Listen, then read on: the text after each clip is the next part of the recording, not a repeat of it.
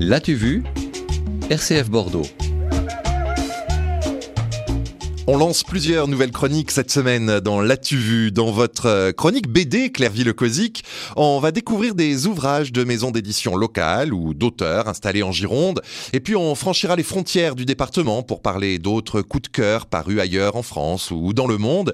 Et c'est une histoire de pirates en bande dessinée que vous nous présentez aujourd'hui. Pour cette première chronique BD, j'ai choisi de vous présenter un album des éditions bordelaises de La Cerise. Elle en publie très peu chaque année. Celui de l'an passé a mis à l'honneur un artiste qui vient de loin du Michigan. Il s'appelle Jérémy Bastian. En anglais, le titre de sa BD, c'est The Cursed Pirate Girl. C'est la fille maudite du capitaine pirate en français. Ouvrir cette BD, c'est un peu savourer une excentricité assumée, à la fois dans le propos comme dans la mise en page qui va des phylactères enluminurés au format des cases assez extravagants.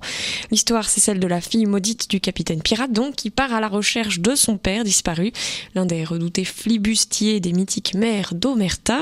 L'héroïne nous entraîne en mer, d'abord sur l'eau à bord d'un galion, puis sous l'eau dans un univers aquatique peuplé de créatures mythiques et de pirates teigneux. À l'occasion de sa venue à Bordeaux, Jérémy Bastion est revenu sur ce qui a inspiré son univers si personnel. I, I try to take from a lot of different places because you never want to take specifically too much from one area because then you're just copying that. Il essaie de prendre um, différentes sources pour se diversifier, pour ne pas avoir une seule um, influence. It's a little darker, a little creepier. here.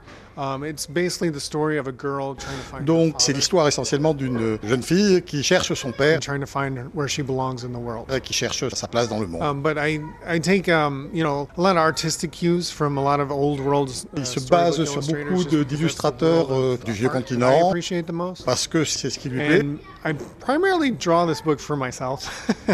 um, Et essentiellement, c'est un livre qui, dessine pour lui, pour se faire plaisir. um, Euh, Heureusement, les, les lecteurs ont l'air de bien apprécier également. Les dessins semblent tout droit sortis d'une gravure fin 19e, la délicatesse, la minutie des travaux d'Arthur Rackham, la rigueur du graveur énigmatique Dürer inspire Jérémy Bastion, qui préfère au dessin des comics les graphismes des vieux livres d'histoire, et notamment ceux de Gustave Doré. Well, I was working in an art store, and uh, there's a company called Dover, and they do reproductions of lots of artwork, and, and we just started getting in these Doré like co- collections, and I was like, "What is this?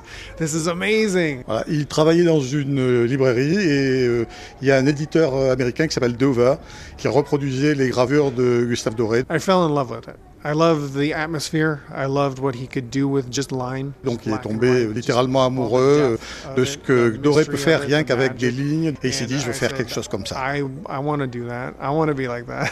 Jérémy Bastion était en résidence d'artiste à Châteaubriand au mois de mai dernier pour préparer le tome 2 des aventures de la fille maudite du capitaine pirate et on pourrait bien y retrouver quelques paysages girondins dans ses prochaines pages puisqu'il apprécie tout particulièrement nos arbres. You guys have really cool trees here. The city of Bordeaux is so incredible, like the architecture. Oui, il, a, euh, il, est content de venir en France, en plus à Bordeaux, architecturalement. Ça risque d'influencer d'ailleurs des, des- des pages à venir de- de- du deuxième tome, notamment une cité sous-marine qui, qui va arriver, qui risque de- d'avoir des éléments de Bordeaux à l'intérieur.